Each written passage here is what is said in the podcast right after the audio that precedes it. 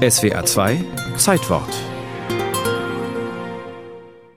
der politische Untergang begann im Pool. Dort ging die Karriere des Rudolf Scharping baden, als die Klatschzeitschrift Bunte am 23. August 2001 titelte Total verliebt auf Mallorca.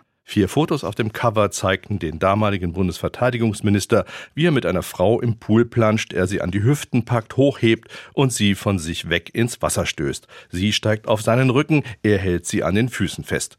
Auf dem großformatigen Poolbild blicken sich beide verliebt in die Augen. Das politische Berlin war not amused und es wurde sofort vom Badeunfall Scharpings gesprochen oder gewitzelt Rudi bin Baden.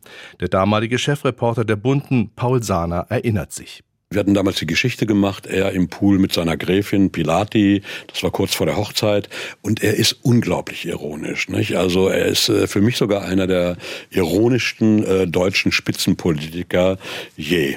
Die Öffentlichkeit hatte den Sozialdemokraten weniger ironisch in Erinnerung.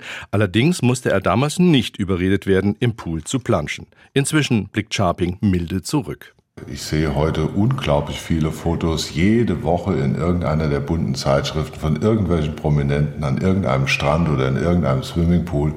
Das scheint Spaß zu machen. Die bunten Bilder gelten als Paradebeispiel für misslungene PR. Eigentlich sollten die Fotos und die Home Story helfen, Sharpings Image aufzupolieren, denn der gebürtige Westerwälder galt als spröde und hölzern.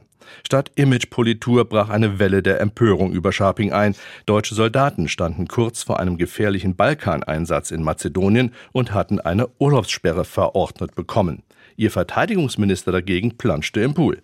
Scharping musste zwar seinen Urlaub für zwei Tage unterbrechen, um an der Parlamentsabstimmung in Berlin teilzunehmen, danach ging es wieder zurück nach Mallorca. Das empörte die Opposition wie den früheren Fraktionsvorsitzenden der Union im Bundestag Friedrich Merz. Ein Bundesverteidigungsminister, der Soldaten auf einen solchen Einsatz schickt, der kann nicht äh, selber äh, weiter Planschi Planschi auf Mallorca machen. Kanzler Schröder hielt zu Scharping und ließ seinen damaligen Regierungssprecher Haie erklären. Es geht hier darum, dass hier auf der einen Seite zwei erwachsene Menschen äh, ihre Beziehung äh, leben und leben können und leben müssen und auch leben können müssen sollen. Die Poolbilder als Sturm im Wasserglas von Wegen.